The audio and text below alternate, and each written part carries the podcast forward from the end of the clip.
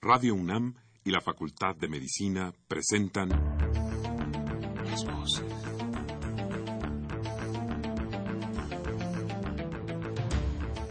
Voces. Las voces. Las voces. Voces. Las voces de la salud.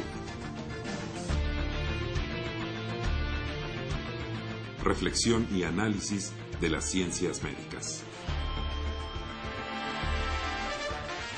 Acompáñenos.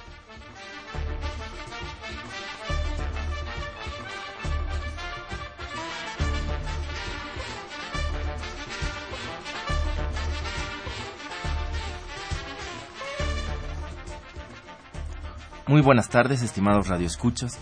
La Facultad de Medicina de la Universidad Nacional Autónoma de México y Radio UNAM tienen el agrado de invitarlos a que nos acompañen en su programa Las Voces de la Salud.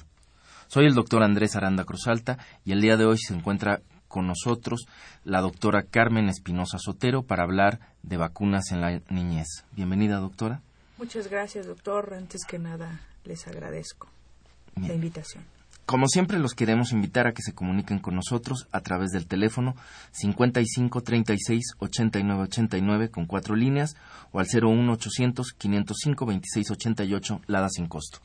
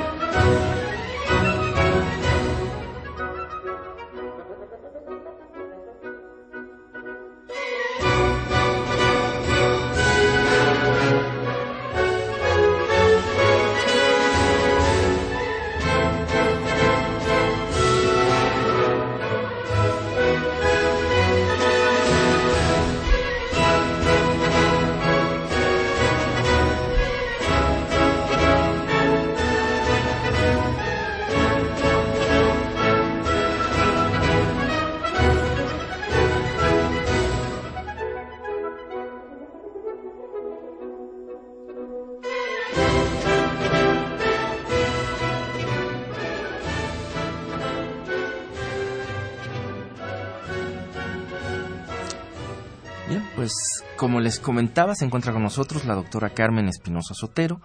Ella es eh, médico cirujano, egresado de la Facultad de Medicina de la UNAM.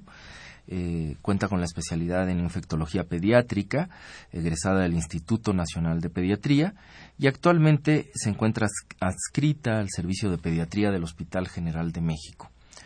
el teléfono para ponerse en contacto con la doctora por si alguno desea eh, solicitarle alguna consulta es el 55 28 88 68 47. Repito, 55 28 88 68 47.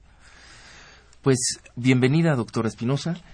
Eh, nos da mucho gusto que, esté por aquí y que contemos con una voz experta para tratar un tema que es, me parece a mí, por un lado muy común, o sea, es algo a lo que prácticamente todos nos tenemos que enfrentar eh, alguna vez en la vida y que va cambiando, ya sea porque tengamos hijos, ya sea porque fuimos niños, etcétera, etcétera, pero hay que pasar por este asunto de vacunarse. Así es, doctor. Y, y yo quisiera preguntarle si nos puede explicar o definir más o menos qué es una vacuna. Mire, una vacuna es una preparación de microorganismos eh, que al ser administrada a un individuo, eh, que puede ser sano o puede ser enfermo, eh, va a inducir una respuesta inmunológica de este individuo y esto nos va a servir para protegernos contra una enfermedad específica. En la actualidad existen unas 30 vacunas que están disponibles para prevenir diferentes enfermedades y bueno, esto ha sido trascendental en, la historia de, de la humanidad, ¿no? Sí, su repercusión ahora que lo menciona ha sido muy importante, ¿no? Porque eh, pues quizás el, el aumento en la expectativa de vida y muchas de las cosas que vivimos hoy en día no serían iguales sin las sin las vacunas. Así es. Eh, eh, revisando las estadísticas que nos que nos menciona la OMS, eh, hemos encontrado que para los años de 1970, que es cuando se empieza a tener las estadísticas de mortalidad ya en forma, pues teníamos aproximadamente unos 17 millones de muertes anuales a nivel mundial en menores de cinco años. Ahorita tenemos una expectativa, una esperanza para el 2015 de tan solo 4.3 millones de muertes anuales en el mundo. Eso pues es una repercusión importantísima porque nos habla de qué tanto ha repercutido precisamente la administración de estos biológicos para disminuir la mortalidad y la morbilidad debida a las enfermedades infecciosas. Claro que esa, esa otra parte también que menciona usted, la morbilidad es, es muy importante, ¿no? Pero en muchas de estas enfermedades, las secuelas de, de, padecerlas a veces resultaban, por ejemplo, incapacitantes o tenían... Eh, eh, vamos, eh, sí dejaban ciertas secuelas que de alguna manera repercutían de manera muy importante en la calidad de vida de esos niños y en su futura vida. Así es. Y esto, bueno, pues sin duda alguna me parece a mí el mejor objetivo y la mejor manera de plantearnos el beneficio que tienen estos biológicos y que sin duda alguna con estas estadísticas que le comento, pues está más que corroborado que son muy útiles. ¿Qué tal? Ahora, así en términos eh, generales, después yo creo que podríamos ir particularizando los casos, porque sí creo que es importante eh, no alarmar, pero sí también informar, digamos, lo más objetivamente posible. Pero en términos generales, ¿qué tan vacuna, qué tan seguras son las vacunas con las que contamos hoy en día? Las vacunas con las que contamos hoy en día son vacunas seguras. Eh, los biológicos, bueno, se purifican, se trata de manejar eh, de la mejor manera posible estos biológicos para que no traigan ninguna contaminación y, bueno, tratemos de que tengan los menos efectos adversos posibles. Eh, son seguras, pero como cualquier medicamento, o sea, inclusive si me tomo una aspirina, si me tomo un medicamento para la gripa, pues pueden tener efectos adversos, ¿sí? Los efectos adversos de las vacunas pueden ser muy variables Pueden ser desde efectos mínimos, como por ejemplo dolor en el sitio donde me apliqué la vacuna, que es lo más frecuente. Puede haber un poquito de enrojecimiento donde yo me apliqué la vacuna. Inclusive puede haber la formación de una roncha, una induración eh, que puede llegar a ser muy molesta, inclusive para mover el brazo o al caminar, que son las reacciones más frecuentes y quizá más leves de las vacunas. Y puede haber reacciones graves, que son las menos, eh, que pueden ser graves inclusive, le estoy hablando de problemas neurológicos, ¿no? Esto es muy variable y depende mucho del tipo de vacuna de la que estemos hablando. Ahora, quizás ah, eh, así dicho de manera general, y insisto, me gustaría que después quizás ya entráramos a, ver algunas particularidades, pero dicho de manera general, pues sí, ocurren estos efectos adversos que usted menciona, que pueden ir desde estos que son muy comunes, que, eh, que la induración, el enrojecimiento, un poco de fiebre, eh, malestar general, etcétera, eh, hasta algunas situaciones ya un poco más graves. Pero digamos que esto habría que compararlo con la con la ¿por qué pasar por ahí? Pues yo quisiera preguntarlo no como médico que lo entiendo más o menos bien, sino pensándolo un poco así desde desde afuera de la medicina, quizás uno se preguntaría, bueno, ¿por qué tengo que pasar por esto y, y por estos efectos adversos? Quizás ahí valdría la pena entonces pues pensar que del otro lado estaría que el no pasar por estas molestias pues lo que me lleva es una mayor, probabilidad de padecer las enfermedades de estas vacunas. Y, y en ese sentido le quisiera preguntar, ¿qué tan graves son esas enfermedades? ¿Me dan mayores o no problemas? Si yo comparo una, una, una enfermedad, o sea, una enfermedad eh, aguda, natural, una infección, eh, con los efectos adversos que tiene la vacunación, bueno, indudablemente la ventaja de vacunarme es por mucho mayor. Ya habíamos platicado que las, eh, las enfermedades infecciosas, por ejemplo la poliomielitis, pueden dejar secuelas que a largo plazo inclusive pueden repercutir en mi vida cotidiana o inclusive dejarme en cama sin que yo pueda tener una vida de, de alguna manera normal. Entonces, si yo comparo las ventajas que tiene vacunarme contra tener una enfermedad activa, una infección natural, bueno, indudablemente las ventajas de la vacunación per se son mucho mayores. Bien. ¿Podría hablarnos sobre el esquema nacional de vacunación, nuestro esquema de vacunación en, nuestro país para lo que es la cartilla de la vacunación cartilla nacional de vacunación. Bueno, es importante que nuestros radioescuchas sepan que indudablemente todo mundo habla de vacunas y piensa en niños inmediatamente pero las vacunas ya no son solo para los niños, doctor.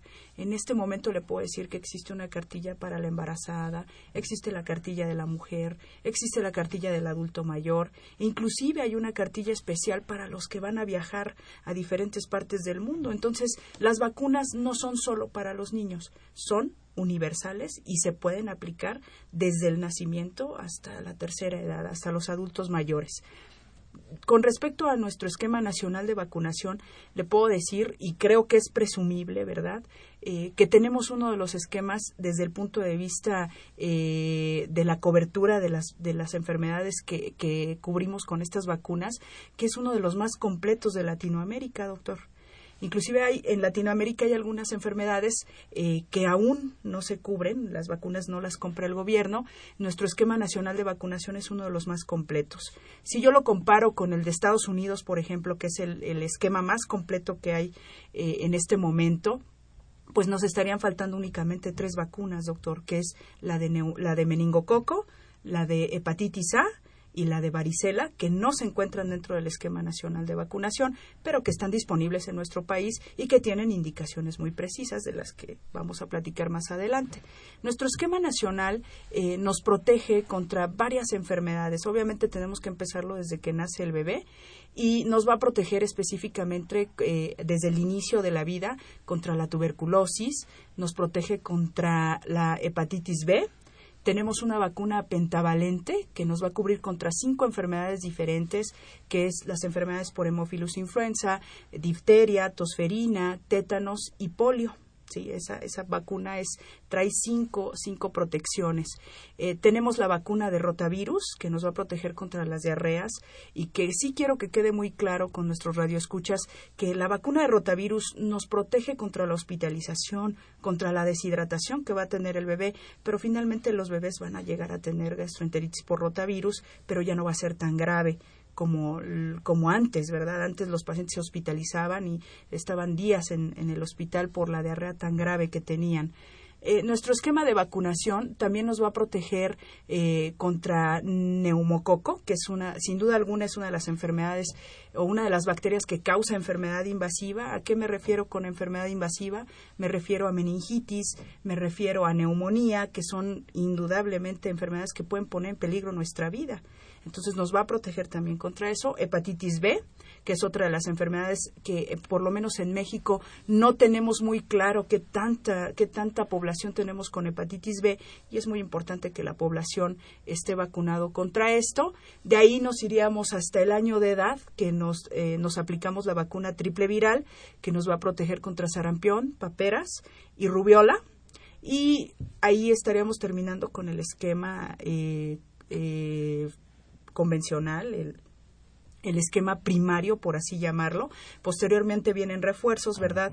Vienen refuerzos como es eh, la DPT, que se pone, eh, bueno, se pone otra pentavalente a los 18 meses, luego se pone una DPT a los 4 años, otra triple viral a los 6 años. Y bueno, muy recientemente sabemos que se metió la vacuna de influenza también en nuestro esquema nacional de vacunación, que se está aplicando a partir de los 6 meses, con un refuerzo a los 7 meses y posteriormente anual eh, hasta los 35 meses.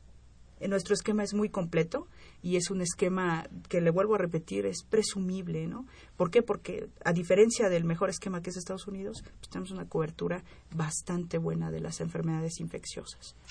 Muy bien. Eh, ¿qué, tan, ¿Qué tan importante es eh, o cómo, cómo poder explicar la importancia de tener este este esquema, más allá de, digamos, de la cantidad de vacunas, que es una de las cosas que está señalando y que me parece que es, sin duda es importante, pero eh, ¿cómo, ¿cómo entender la importancia de, de, contar con un esquema de este tipo, ¿no? Y, qué son todas estas enfermedades. son, muchas, son diversas, pero eh, ¿qué tanta era su repercusión? ¿Cómo podemos entender la importancia? La importancia, que tiene la vacunación es que, eh, mira, hay una frase muy trillada que, que maneja la OMS, ¿no? Y, lo que dice la OMS que eh, es que a, este, a excepción del agua potable, las vacunas son sin duda alguna eh, un método por el cual se ha evitado el mayor número de muertes en los menores de 5 años. Entonces, ¿por qué me tengo que vacunar? Número uno, porque quiero evitar esas enfermedades en mi hijo. Yo no quiero que mi hijo tenga ni hepatitis B, que no tenga poliomielitis, que obviamente no tenga meningitis, que no tenga enfermedades que puedan sin duda alguna quitarle la vida, pero lo más grave sería eh, inclusive que me lo dejara que me lo dejara con secuelas que no le permitan a mi, a mi, a mi hijo poder realizar sus actividades normales, ¿sí? En el momento que empezamos a disminuir eh, los porcentajes de vacunación en la población, pues empezamos a exponer a nuestros pequeños a que tengan este tipo de enfermedades. Sin duda alguna, creo yo que la importancia de la vacunación repercute totalmente en las secuelas que pueden causar estas enfermedades y la pérdida de la vida, ¿no? Es muy importante tener las vacunas. Pues eh, ahora sí me gustaría entrar a hablar, digamos ya de manera más específica, de cada una de estas vacunas que componen el, el cuadro. Este, no sé si no sé por cuál le gustaría comenzar o por la que usted quiera. podemos empezar por pues por ejemplo la, primera vacuna que se aplica ir nos podemos ir en orden de, de, aplicación de acuerdo a nuestra cartilla nacional de vacunación. Y bueno la primera vacuna que se debe de, de aplicar niños y niñas desde el nacimiento es la BCG esta vacuna es una vacuna que es de bacterias vivas atenuadas eh, por lo tanto, casi todas las, todas las vacunas que son de virus o bacterias vivos atenuados necesitan poquitas dosis. ¿Por qué? Porque me simulan la enfermedad muy bien. O sea, hacen una simulación y obviamente son mucho mejores estas vacunas porque me simulan totalmente el padecimiento. Esta vacuna BCG se aplica al nacer eh, y nos va a proteger contra dos formas de tuberculosis que es tuberculosis meningia y tuberculosis miliar. ¿Qué es la tuberculosis miliar? La tuberculosis diseminada. Nos va a proteger contra esos dos tipos de tuberculosis. Si a mí un papá me dice, oiga doctora, y poniéndole la BCG, ¿aún así le puede dar tuberculosis a mi niño pulmonar? Sí, Lamentablemente la vacuna no nos cubre contra esta forma, tenemos un 30% de riesgo a, pesar de ponernos la vacuna de tener tuberculosis pulmonar pero nos protege contra las dos formas más graves, que es la meningia, que sin duda alguna nos va a llevar a la pérdida de la vida, y la diseminada, que sin duda alguna nos va a llevar por el mismo camino. Sí, es, es una vacuna muy importante. En cuanto a la vacuna eh, que, que sigue, sería la vacuna de hepatitis B. Como ya le había comentado, en nuestro país lamentablemente no tenemos estadísticas de cuántos pacientes, cuántas personas tienen hepatitis B. Esta vacuna antes se ponía a los dos, cuatro y seis meses. Actualmente se pone desde el nacimiento. ¿Por qué la pongo al nacimiento? Ah, pues porque yo no sé si, mi si la mamá de este bebé tiene o no tiene hepatitis B. Y si yo pongo la vacuna al nacimiento, aunque la mamá tenga hepatitis B, yo voy a proteger a ese bebé. Es decir, el 90% de los bebés no van a tener hepatitis B a pesar de nacer de una madre con hepatitis B y esto sin duda alguna pues es, es una medida que nos va a ayudar a disminuir este tipo de padecimientos porque un niño que tiene hepatitis B, entre más pequeño padezca hepatitis B, más crónica es, más grave y con mayor eh, daño hepático. O sea, son niños que rápidamente tienen que eh, requieren de trasplante inclusive hepático. Aquí sí quisiera interrumpirla un poco para, quizás para ahondar un poco más en esto, sobre todo si nos podría platicar, porque se ha mencionado ya dos tipos de, vacunas contra dos tipos de hepatitis, ¿no? Este, una que está dentro del esquema, que es de esta que, estamos hablando, que es la hepatitis B, y la otra que no está en el esquema, que es la hepatitis A. Este, pero no sé si podría explicarnos un poco qué es la hepatitis, cuáles son los tipos y por de dónde la importancia y cómo se le puede transmitir a un niño, sobre todo la hepatitis B, cómo se entiende que y bueno y cómo se transmite en el adulto y demás, ¿no? Bueno, la hepatitis B es una enfermedad eh, viral Eh, esta es causada por el virus de la hepatitis B eh, y precisamente es un virus que va y ataca directamente al hígado, produce inflamación hepática, por eso se llama hepatitis. Esta inflamación de nuestro hígado eh, va a llevar a que tengamos una falla posteriormente en el funcionamiento hepático. hay pacientes que se van a curar, ya le vuelvo a repetir, entre más pequeño eh, un paciente se contagia de hepatitis B, más crónico va a ser. En el caso de los adultos eh, es al revés, eh, son menos los que se van a ir a una enfermedad crónica con respecto a los niños. Y esto es, esta es la importancia de poner la, la vacuna al nacimiento. Los síntomas pueden ser muy variables. Yo puedo tener desde una enfermedad asintomática, es decir, no tener ningún síntoma, hasta tener vómito, dolor de eh, dolor abdominal, puedo tener hepatalgia, ¿no? Que es un dolor que se ubica debajo de la costilla del lado derecho. Eh, y, y, bueno, los datos más característicos es ponerse amarillo, ¿no? Los niños se ponen amarillos y le vuelvo a repetir aquí el problema es que este tipo de hepatitis me va a dar una enfermedad crónica, inclusive puede causar cáncer hepático. ¿sí? Con respecto a, diferencia de hepatitis A, bueno, hepatitis A es una es la causa otro virus que es diferente, es un virus que nosotros, bueno, pertenece a la familia de los picornavirus, ahí es donde entra. Este virus eh, se contagia, a diferencia de hepatitis B, este se contagia por, por comer alimentos contaminados con el virus, con materia fecal. Así es como nos vamos a contagiar de hepatitis A. En el caso de la hepatitis B, el, método de contagio en los niños es por transmisión vertical, es decir, de la madre al hijo. Ya en el adulto. a través de, la, de la placenta. A través de la, nutrición mientras el está dentro. Así es. Eh, o también se puede infectar cuando pasa por, el, canal del parto, porque el, virus de la hepatitis B pues está en las secreciones. También se puede infectar por la lactancia materna de hepatitis B. Es un virus que se encuentra en todas las secreciones.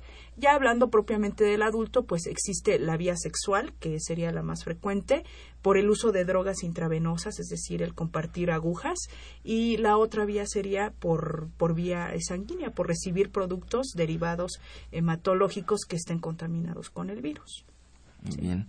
Eh, hacía usted mucho hincapié en la cuestión de la cronicidad. Yo quisiera ver si es que si es que entendí bien. Claro, el problema, aquellos que no desarrollan, o sea, tenemos un grupo de enfermos que no van a desarrollar esa cronicidad, pero eso no quiere decir que se curen, ¿no? Estos normalmente, más bien el desenlace eh, quedan como, como portadores, ¿no? Y en el caso de los que se vuelven crónicos, eh, eh, ese sería el caso de los crónicos, ¿no? Los que eh, pueden pasar en algún momento de ser un portador asintomático a que se active la enfermedad. Y esto va a ir pasando en el, pues, durante los años, ¿no? en el caso de los niños, pues estos enfermos crónicos, además de que están teniendo un deterioro, pues también son pueden potencialmente conforme se vuelven crónicos y crecen, contagiar a otras personas, ¿no? Aún sin, saberlo en muchos casos, ¿no? Si no reciben la vacuna. Aquí el problema, bueno, pues es que los adultos se infectan del virus eh, por las vías que acabamos de comentar. Eh, generalmente la vía sexual y el, compartir las agujas en drogadictos, pues esas son las vías más frecuentes de, de, de, de infección generalmente los adultos se infectan, pasan por el cuadro de hepatitis que le digo que inclusive puede ser asintomático, o sea, ni siquiera te das cuenta que te infectaste de hepatitis B. Y entonces viene un estado, si, tú te curas de la enfermedad, porque te puedes curar tú solo por tu propia, por tus propias defensas, pasamos a un estado de portador. Ese estado de portador, pues obviamente es en, ciertos momentos es capaz de transmitir la enfermedad y siempre vamos a tener el riesgo de tener una reactivación en el futuro, ¿no? Y que esta reactivación me lleve a una falla hepática junto con cáncer hepático y problemas hepáticos que inclusive van a meritar que, yo esté tomando medicamentos de por vida, ¿no? Claro. Y entonces, en el niño, una vez que nace, se le pone la vacuna, en el adulto... En el 90% eh, se van a evitar. En el 90%, de los casos. Así es. O sea, 90% es muchísimo. el beneficio de la vacuna es trascendental, ¿no? 90% no se van a infectar a pesar de nacer de una madre que tiene hepatitis B. Muy bien, pues es una, una gran ventaja. ¿Cuáles serían las principales complicaciones eh, de esta vacuna? eh, y también pasamos por alto la de la, BCG, La vacuna, la vacuna de, dos que hemos de hepatitis B es una vacuna que es de DNA recombinante. Es decir, eh, yo tomo el antígeno de superficie de la hepatitis y lo amplifico, o sea, hago el DNA recombinante y entonces lo administro para que el individuo produzca anticuerpos contra el antígeno de superficie del, del virus de la hepatitis B. Entonces, al ser una vacuna de DNA recombinante, es decir, no tiene partes del virus, sino que yo lo amplifiqué de manera este, artificial, pues es una vacuna bastante eh, benigna, por así decirlo, ¿no? Lo que puede causarnos es dolor en el sitio de aplicación, quizá un poquito de enrojecimiento, pero es muy raro que cause eh, mayores efectos adversos. En el caso de la BCG, al ser una vacuna de bacterias vivas atenuadas, que es muy diferente a una de DNA recombinante, pues esta vacuna sí me puede dar eh, efectos adversos a futuro inclusive.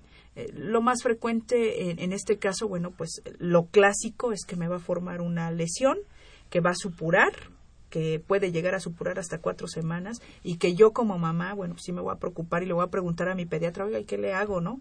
No se preocupe, va a supurar, no hay que echarle absolutamente nada, ni lavarla, ni ponerle mertiolate, ni nada. Es una reacción normal de la vacuna y recordemos que hasta el 30% de los pacientes no van a tener ningún tipo de reacción, es decir, no van a formar ninguna lesión y aún así no es indicativo de poner otra vez la vacuna están inmunizados contra lo que necesitamos, que es eh, la protección contra la meningitis y la tuberculosis diseminada. Claro, que era, es decir, es, esas, esos efectos secundarios que nos está platicando, esa, inflamación, pues es a cambio de no tener en muchos casos estas dos enfermedades, ¿no? Tanto la diseminación de la tuberculosis como la, la, la forma meningia que son, como decía usted, pues eh, por lo menos esta última muchas veces de desenlace fatal, ¿no? Y la otra, pues también en muchos de los casos, pero además, y en los casos que no es verdaderamente complicado el, manejo. el manejo, ¿no? Sí, pues de, de, repente si tú tienes una hepatitis crónica, pues indudablemente no vas a poder hacer tu vida normal, ¿no? No vas a poder tener vas a estar preocupado por tener hijos, o sea, por, por transmitírselo a tu pareja en un futuro. Son muchísimas cosas, ¿no? Repercute seriamente en la vida de las personas. En la calidad de vida, claro. Y de todo eso pueden proteger este a sus hijos desde el nacimiento, desde ¿no? de estas nacimiento. primeras dos. Después de que se ponen estas dos, entonces se pone eh, de ahí iríamos a los, a los dos meses, vamos a aplicar cuatro vacunas a los dos meses. Muchos papás me dicen, oiga, doctora, son muchas vacunas. Sí, pero ponerlas juntas no amplifica los efectos adversos y la respuesta de las, de las, para las cuatro vacunas es, es totalmente buena. Entonces no hay mayor problema eh, con poner las cuatro vacunas juntas. Aquí estaríamos poniendo la pentavalente, que nos protege contra cinco enfermedades. Estaríamos poniendo la vacuna de hepatitis B, que sería la segunda dosis, porque ya pusimos una al nacimiento. La vacuna de rotavirus, que me va a proteger contra la diarrea por este, por este virus. Y finalmente la vacuna de neumococo que esta vacuna me protege contra las enfermedades graves por neumococo, como son la meningitis bacteriana y la neumonía. Ahora aquí sí tenemos un grupo muy grande de enfermedades de qué hablar. Eh, ¿Le parece bien que empecemos por la pentavalente? Me parece bien. Este... La pentavalente, como le había comentado, nos va a proteger contra cinco enfermedades diferentes. Esta vacuna nos protege eh, contra difteria, que es una enfermedad que afortunadamente ya no hay en nuestro, en nuestro país, pero es debido a que, no, a que hemos estado aplicando la vacuna. ¿sí? En el momento que nosotros disminuyamos nuestros niveles de vacunación, pues es una, es una enfermedad que puede reaparecer. Esta enfermedad es una enfermedad de, de las vías respiratorias que afecta gravemente a los pacientes y que puede terminar con la vida de, del paciente. Van a aparecer unas natas en la garganta eh, que pueden causar obstrucción de la vía aérea y eso es lo que conlleva que el paciente pierda la vida, eh, con mucha fiebre y mucho malestar en este caso. Nos va a proteger contra otra enfermedad que se llama tétanos, sí, que bueno, todo mundo, las abuelitas siempre nos hablan del tétanos, ¿no? Que esta es una enfermedad que es producida por la toxina de Clostridium tetani. En este caso, pues la que si yo me corto o utilizo algún utensilio que no esté eh, debidamente eh, esterilizado, pues me puede causar la enfermedad. En este caso, la enfermedad del tétano se caracteriza por ser una parálisis espástica. Es decir, me va a causar eh, que mis músculos se contraigan y que yo no pueda moverme. Entonces, esto me va a llevar a perder la vida también, lamentablemente. ¿Por qué? Porque se van a ir paralizando los músculos de todo mi cuerpo y entonces se van a paralizar los músculos que me ayudan a respirar y se pierde la vida. ¿Sí? Y ahí eh, quisiera que paráramos un poco en esta protección sobre el tétanos, porque esa protección no es para toda la vida, ¿no? Hasta donde entiendo esto dura un tiempo eh, y de hecho, pues en alguna de las otras cartillas que usted mencionaba, como puede ser la de la mujer durante el embarazo, etcétera, pueden volver a aparecer algunas de estas necesidades o por otras razones en otros momentos de la vida. ¿Cuánto tiempo dura la protección? Eh, de esta de esta primera dosis de de, de, esta primera dosis eh, no la, la, inmunidad de los niños lamentablemente de un niño pequeño pues es, es una inmunidad que no está desarrollada del todo. Por eso se tienen que poner muchas dosis. La pentavalente se pone a los 2, 4, 6 meses. Se pone un, un, refuerzo a los 18 meses. Bueno, se termina el esquema a los 18 meses y después se pone un refuerzo a los 4 años de DPT. Esto es porque eh, como la inmunidad del niño está, no está bien desarrollada, necesita varias dosis para poder tener una inmunidad contra la enfermedad la duración es muy variable. Si yo solo pongo una dosis, no va más allá de, de, 6 a 12 meses. Entonces necesito poner todas las dosis que están en la cartilla para que yo considere que, mi hijo está vacunado. Después, eh, a los cuatro años se pone la última, la última dosis que está en el esquema de los, de los, de los niños y posteriormente reaparece en la, en la cartilla del adolescente. Eh, se está poniendo a los 11 años entre los 11 y 12 años el refuerzo y de ahí se va a poner cada día. Necesitamos estar protegidos contra esta enfermedad. Bien, me parece que está muy interesante la, la plática. Necesitamos hacer una, una pausa y volvemos para seguir hablando sobre la pentavalente.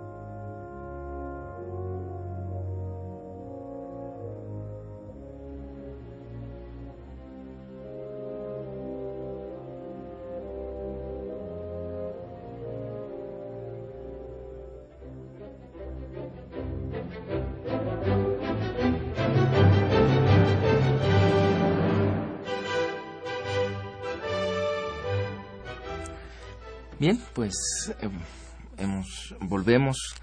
Recuerden que estamos eh, hablando sobre el tema de las vacunas. Estamos conversando con la doctora Carmen Espinosa Sotero. Eh, y antes de continuar, rápidamente quisiera eh, dar a conocer un par de avisos. La Facultad de Medicina y su Departamento de Salud Pública invitan al Seminario Permanente de Género y Salud, modelo integrado para la prevención y la atención de la violencia familiar y sexual, con la doctora Aurora del Río Soletzi Coordina la doctora Luz María Moreno Tetlacuilo el martes 9 de septiembre de 2014 de 9.30 a 11.30 horas en el auditorio doctor Fernando Caranza de la Facultad de Medicina. Informes al teléfono 5623-2300, extensión 45064. La entrada es libre y al público en general, así como a los médicos y estudiantes y personal de salud, se les informa de la realización del quinto Congreso Internacional de la Organización de Científicas del Mundo en Desarrollo, que se llevará a cabo en la ciudad de Cuernavaca, Morelos, del 17 al 20 de septiembre de 2014. Para mayores informes, revisar la página www.owsd. es decir, Organización de Científicas del Mundo en Desarrollo, 2014.morelos.gov.mx. Bien, pues eh, les recuerdo también a los que pudieran estar interesados el teléfono de la doctora Carmen Espinosa Sotero es el 55 28 88 68 47. Pues, doctora, estábamos entonces, eh, habíamos visto esta primera parte de, las, de la pentavalente, nos estaba platicando un poco de qué está compuesta, de qué enfermedades nos protege y yo la interrumpí en el, estábamos en la, en la parte del tétano, nada más para que nos quedara claro que esto con una dosis, como ocurre nada más con las otras enfermedades, no es para toda la vida, ¿no? Hay que producir estos refuerzos. Sí, sí, sí. Eh, la este inmunidad, como le repetía del niño, pues no permite que con una sola dosis tengamos una protección adecuada y es necesario eh, poner todo todas las dosis que, que, se necesitan. En este caso necesitamos por lo menos cuatro dosis para tener una protección hasta los cuatro años y posteriormente tener un refuerzo a esa edad para que tengamos una protección hasta los 11, 12 años, que es cuando se aplica el siguiente refuerzo. Posteriormente, cada 10 años, nosotros podemos estarla aplicando y vamos a estar protegidos contra el tétanos, que sin duda alguna es una de las enfermedades eh, que yo le puedo hablar que de las causas de muerte de las peores que puede haber, ¿no? Sentir que te paralizas y que ya no puedes respirar y morir de eso debe de ser terriblemente feo. Sí, es terrible. Es, afortunadamente no se ve ya con mucha frecuencia. pero yo recuerdo, sí. Sin embargo, yo sí recuerdo que me tocó este, en algún momento ver un caso y sí es eh, es verdaderamente impactante ¿no? el hecho de llegar a ver las descripciones clásicas no esto de los opístotonos por ejemplo toda esta curvatura que produce esta contracción muscular que usted dice que usted señalaba y es eh, es verdaderamente eh, pues aterrador, No, puedo decirlo de otra de otra forma no aún teniendo la preparación y entendiendo lo que está pasando ahí. ¿Qué otras enfermedades nos protege la Nos va a proteger contra la tosferina. Recientemente, bueno, eh, sabemos que han surgido algunos grupos antivacunas y esto ha disminuido la vacunación en muchos países como Europa, Estados Unidos, eh, tenemos eh, países como África, que pues lamentablemente ellos no tienen una cobertura adecuada por el déficit económico, por ejemplo, de estos países. Frecuentemente afectaba a niños de cuatro años. Eh, en el momento que se inició la vacunación, esta, esta, esta enfermedad se movió a otro grupo etario. Ahora afecta a los menores de seis meses y es una enfermedad terriblemente grave que también puede poner en peligro la vida o que puede dejar secuelas graves. En este caso es una enfermedad de las vías respiratorias. Se caracteriza por tener tres eh, fases. Tiene una fase eh, inicial donde el bebé aparentemente tiene como un catarro común, como que dura una o dos semanas y que no nos vamos a dar cuenta que tiene tosferina. Posteriormente, conforme va pasando la segunda semana, el bebé empieza con tos en accesos tos en accesos, eh, nosotros llamamos que es una tos como de gallo, ¿verdad? Porque el bebé tose, tose, tose, tose y posteriormente se recupera con, con una respiración y esto es lo que hace que se oiga como de gallito. Eh, esta tos eh, puede llegar a ser tan continua como un minuto, ¿sí? Imagínense toser por un minuto, pues es asfixiarte, o sea, es no tener, no tomar aire en ese tiempo y esto es lo que produce las complicaciones por tosferina. ¿Sí? Puede haber eventos asfícticos, es decir, como si te estuvieran quitando el aire, y puede haber inclusive problemas como crisis convulsivas posteriormente, puede haber complicaciones como neumonía, y son pacientes que inclusive pueden terminar en una terapia con secuelas graves o con pérdida de la vida. Recientemente le debo decir que gracias a, que hemos estado vacunando menos, lamentablemente, eh, ha habido brotes de tosferina. Aquí en nuestro país ha habido brotes de tosferina. En Estados Unidos ahorita tiene un brote de sarampión y de tosferina muy importante. Entonces, estas son enfermedades que sin duda alguna están poniendo en riesgo eh, la salud totalmente de nuestros niños. No nada más, recordemos que al no aplicar una vacuna, no nada más pongo en riesgo a mi hijo, también pongo en riesgo a los hijos de los demás. ¿Por qué? Porque entonces si mi hijo la sufre, es capaz de transmitírsela a los otros chaparros que no tienen un esquema completo. ¿Sí? Muy bien. Eh, con eso queda cubierto difteria, tosferina, tétanos. ¿Sí? Nos faltaría mm. eh, dentro de la, de la, de la, pentavalente, nos falta la SALC, que esta, esta vacuna eh, es para poliomielitis, ¿verdad? Esta es una enfermedad que sin duda alguna, yo, no sé, o sea, yo creo que todos tenemos conocidos eh, que tuvieron poliomielitis de pequeños y las secuelas son muy importantes, ¿no? En este caso, esta enfermedad eh, se, produce por un virus, que es el virus de la polio. Eh, nosotros vamos a, infectarnos al consumir eh, lamentablemente alimentos contaminados con materia fecal por el, por el, virus y este virus una vez que entra al organismo del, del, niño va a empezar a replicarse y se va a ir hacia partes nerviosas va a afectar específicamente las astas anteriores de la columna vertebral ¿qué pasa si afecta las astas anteriores? bueno pues va a producir una parálisis pero a diferencia de tétanos, esta parálisis es flácida. O sea, no me va a dejar tenso, sino que voy a tener una parálisis totalmente flácida, donde no voy a tener tono muscular, no tengo fuerza. Y bueno, pues en los casos graves que, que se presentan del 1 al 6%, eh, los niños pues también van a tener parálisis flácida de los músculos respiratorios y pueden perder la vida.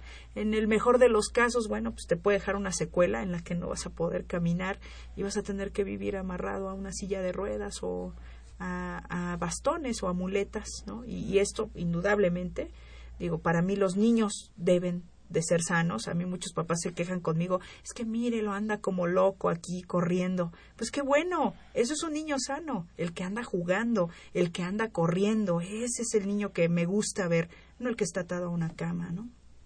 Muy bien. Eh, las otras dos eh, vacunas que se aplican a esta edad.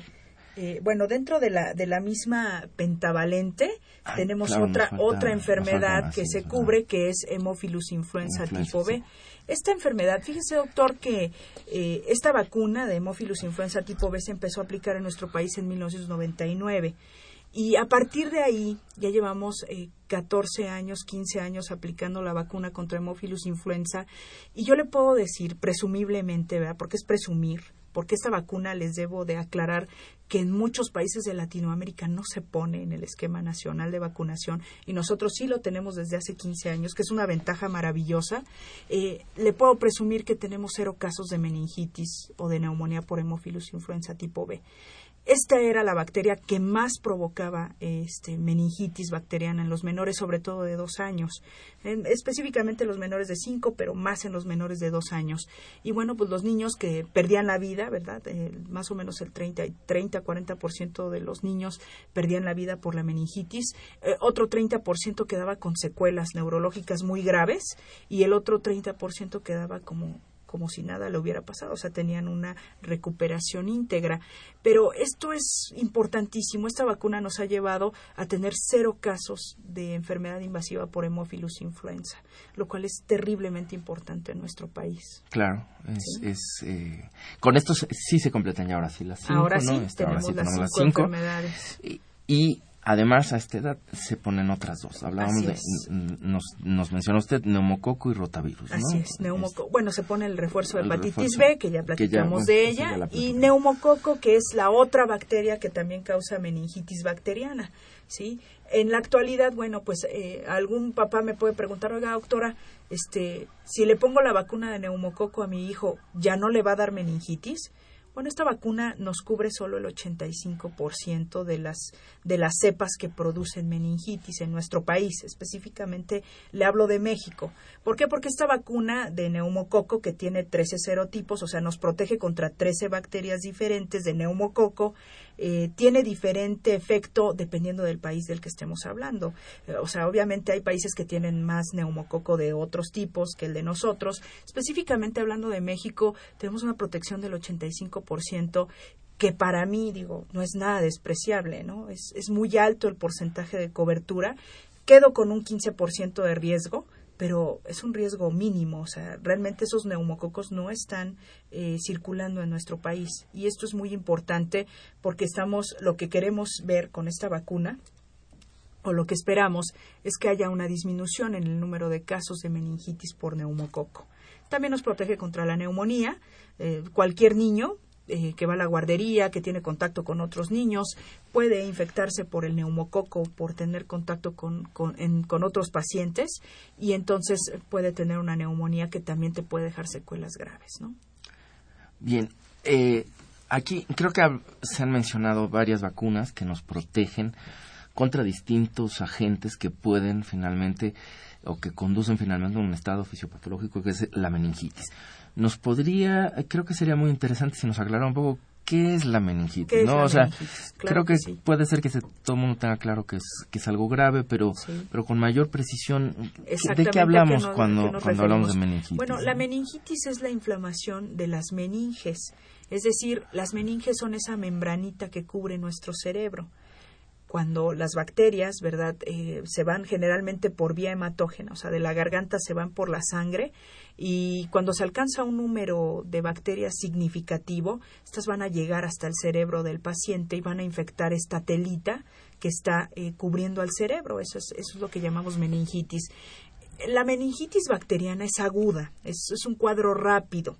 El paciente va a tener eh, cefalea, puede estar muy irritable. En el caso de los lactantes se ve que están irritables, que lloran, que no para de llorar. Ya lo cambié, ya lo, ya lo bañé, ya le di de comer y el niño sigue irritable, deja de comer. Puede haber inclusive eh, otros datos como fiebre, mal estado general.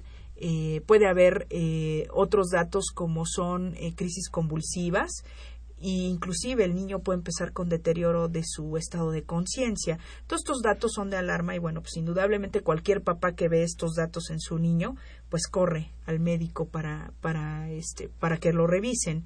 Esta es una enfermedad grave, o sea, generalmente los niños en tercer, cuarto día pues ya están muy mal, muy muy graves y generalmente pues cuando ya avanzó tanto la enfermedad, pues terminan en una terapia intensiva con los eh, porcentajes de muerte que ya le comenté.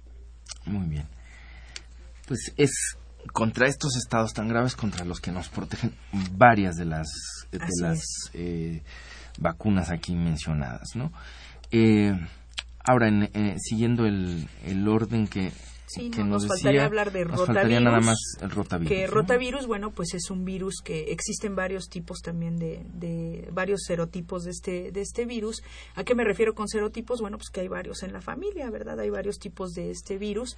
Y bueno, eh, la vacuna que estamos aplicando a nuestro país eh, se llama eh, Rotatec. Es una vacuna en la que se están aplicando tres dosis a los dos, cuatro y seis meses. Es una vacuna que requiere de tres de tres dosis para que estemos protegidos. Si usted me, me dice, oiga, con una dosis yo estoy protegido, no. Una dosis de Rotatec te protege menos del 30% contra la enfermedad grave, que es para lo que estamos o para lo que sirve esta vacuna. La vacuna de rotavirus es una vacuna pentavalente, ¿sí? A su vez, porque me va a cubrir contra cinco tipos diferentes de rotavirus.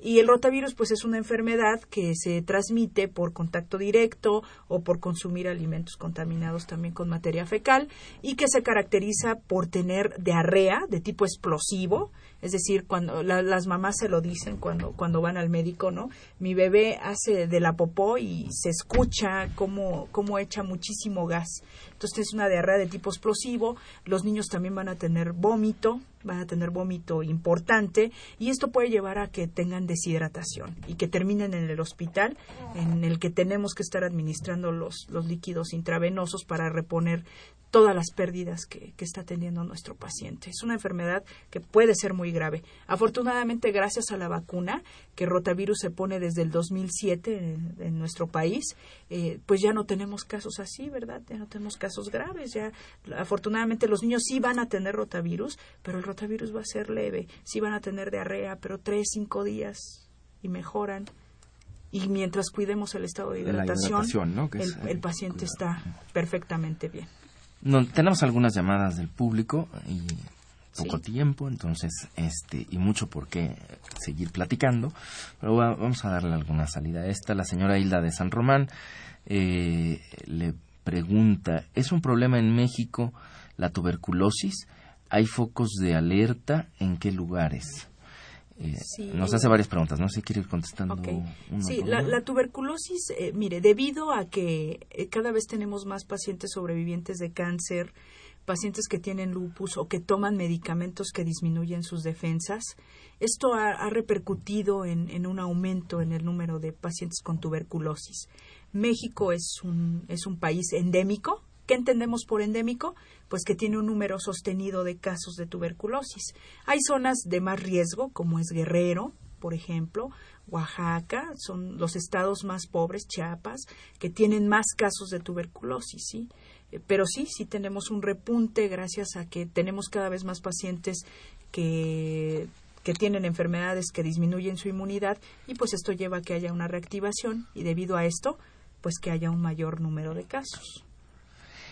Pregunta también eh, si en relación a la al esquema de vacunación, si se les avisa a los padres que se les aplican estas vacunas a los hijos o si es una rutina que deben hacer los médicos sin preguntarle a los, a los sin avisarle a los papás.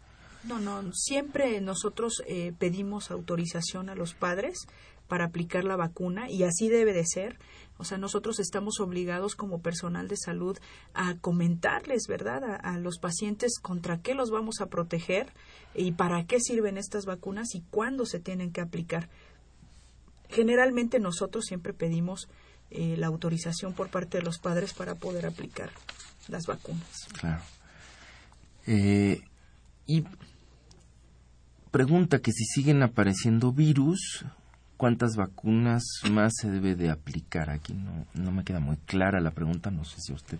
Bueno, cada vez, eh, lamentablemente, pues tenemos virus nuevos, ¿verdad? Todo el tiempo. Sí, eh, han surgido, por ejemplo, hay, se refería a, virus nuevos, virus o que siguen apareciendo virus en el, en el enfermo, ¿verdad? Pero bueno, lamentablemente hay un número increíble de enfermedades infecciosas que, pues, lamentablemente por los recursos económicos eh, de la industria farmacéutica, pues no se puede hacer vacunas para todo, ¿verdad? Entonces tenemos muchísimos virus nuevos, eh, pero esto también ha llevado a que haya estudios en los que se están sacando vacunas nuevas. Yo le puedo decir que ha habido, hay vacunas que están ahorita en, en prueba, por ejemplo, hay una vacuna para VIH que se está probando, eh, hay una vacuna para citomegalovirus, que es otro virus que también afecta frecuentemente a los niños aquí en México. Eh, que también se está aprobando en el, en el caso de las embarazadas. Eh, tenemos vacunas nuevas, inclusive hay una para dengue que está en, en a punto de salir eh, para, para los pacientes que, pues usted sabe que dengue es un problema grave aquí en nuestro país y que seguramente México será uno de los puntos importantes para, para llevar a cabo la vacunación en, en, nuestro país. Hay muchísimas vacunas nuevas. Por lo menos le puedo hablar de 40 vacunas nuevas que se están estudiando en este momento para diferentes agentes. ¿Cómo, ¿Cómo, se estudian estas vacunas? Creo que eso sería así. Si podría ser muy breve, creo que sería muy esclarecedor para nuestro público. ¿no? ¿Cómo se crea una vacuna? Este Yo voy a tomar al virus o a la bacteria, ¿sí? Y la voy a fragmentar. Yo tengo que escoger un pedacito que sea el más extraño, o sea, el más difícil de, para que mi, sistema inmune lo reconozca de manera adecuada. Y entonces ese pedacito extraño lo voy a purificar es decir, voy a quitar todos los restos de, de la bacteria para que no me produzca efectos adversos, ¿me explico? Y ese pedacito, entre más extraño sea, más pesado, más grande, mejor inmunidad me va a dar. Ese es un método. Esas son las vacunas fraccionadas que son las que generalmente se están creando ahorita. Hay otros métodos, como por ejemplo las vacunas de virus vivos atenuados, eh, que son vacunas en el que el virus está vivo todavía, pero mediante varios pases por cultivos. Eh, yo paso por muchos cultivos, por ejemplo, la BCG la paso por 281 cultivos diferentes. Yo, como quien dice, atenúo al virus y le disminuyo su virulencia, es decir, disminuyo el riesgo de que me cause enfermedad, entonces ya lo administro y me va a dar una, una este, respuesta muy similar a si yo tuviera la enfermedad. ¿Sí? Pero obviamente, pues por ser vacunas de virus vivos o de bacterias vivas, pues también me pueden dar más efectos adversos. Y están las vacunas inactivadas. En este caso, mediante calor o un proceso químico o un o formaldehído alguna sustancia química, yo inactivo al virus, ¿sí? Y entonces el virus ya no me puede causar enfermedad, pero como está inactivado, yo lo administro al, al, paciente y entonces me va a crear una respuesta inmune, pero ya no la enfermedad. Claro. ¿Sí? Eh, pues estamos por terminar, pero creo que podemos darle salida también a esta otra pregunta de la señora Elizabeth Solórzano, de 47 años. Eh, le pregunta si puede hablar de la vacuna del virus, del virus del papiloma. ¿Por qué aplicarla a niñas tan pequeñas? Creo que es desde los nueve años y ellas todavía no tienen vida sexual activa. Esta es solo una de las dudas que tengo. ¿Puede usted hablar sobre esta vacuna? Hay muchísimas dudas, inclusive entre el mismo gremio médico, ¿verdad? Sí, la vacuna del BPH, en, el, en este momento tenemos dos vacunas autorizadas para el virus del papiloma humano. Tenemos una que se llama Gardasil, que es una vacuna que me cubre contra cuatro serotipos diferentes. O sea, sí quiero que la señora sepa que existen más de 100 tipos diferentes de virus del papiloma humano. Estas vacunas me van a cubrir únicamente contra los más frecuentes que, causan cáncer cervicuterino. Eh, en el caso de Gardasil, eh, esta vacuna me va a proteger contra cuatro tipos diferentes de BPH, contra el 6 y el 11, que producen condiloma acuminado, es decir, verrugas genitales, y me va a cubrir contra el 16 y el 18, que son los dos virus responsables del 75% del cáncer cervicuterino en nuestro país. Entonces, pues, es una vacuna muy importante. En el caso de Cervarix, que es otra vacuna que también está autorizada en nuestro país y que es la que está aplicando nuestro Sistema Nacional de Vacunación, me va a proteger contra el 16 y 18. Pero esta vacuna a su vez cruza con algunos otros serotipos que también causan cáncer cervicuterino. ¿Por qué la tenemos que poner en niñas tan pequeñas? Porque precisamente es un virus eh, que me va a infectar durante una relación sexual y van a pasar años, ¿sí? Pueden pasar dos hasta veinte años para que me cause una lesión. ¿Por qué quiero, por qué quiero poner la vacuna antes de, de que mi niña se infecte y de que tenga algún problema? Pues para que ya tenga anticuerpos, ¿verdad? Para que en el momento que tenga una relación sexual, digo, porque ahorita eh, no están ustedes para saberlo, ¿verdad? Pero los niños inician la vida sexual desde los 11 o 12 años en nuestro país, o sea, muy tempranamente. Entonces, la mejor manera de proteger a, nuestros, a nuestras niñas y también inclusive en los niños está autorizada la aplicación de esta vacuna, pues es ponerla antes de que inicien su vida sexual, para que en el momento que tengan contacto con el virus, pues ellos ya tengan anticuerpos y entonces no se infecten. Muy bien, doctora. Pues eh, antes de terminar, no sé si quisiera rápidamente decir algo para despedirse. Pues, eh, nada más eh, les comento que sin duda alguna, como les había dicho anteriormente, a excepción del agua potable, las vacunas son el método que más ha repercutido en la morbimortalidad en el mundo. De tal manera que las vacunas son necesarias, yo creo que son imprescindibles y que si nosotros nos informamos y conocemos bien las vacunas, vamos a estar totalmente seguros del beneficio que ocasiona el aplicarlas de manera adecuada. Pues muchas gracias por su participación en este programa. Esta fue una coproducción de la Facultad de Medicina y Radio UNAM a nombre del doctor Enrique Graue Bichers, director de la Facultad de Medicina, y de quienes hacemos posible este programa en la producción y realización la licenciada Leonora González Cueto Bencomo y la licenciada Erika Alamilla Santos, en los controles Socorro Montes y en la conducción su servidor Andrés Aranda Cruzalta. Les agradecemos su atención y los esperamos en el próximo de la serie. Radio UNAM y la Facultad de Medicina presentaron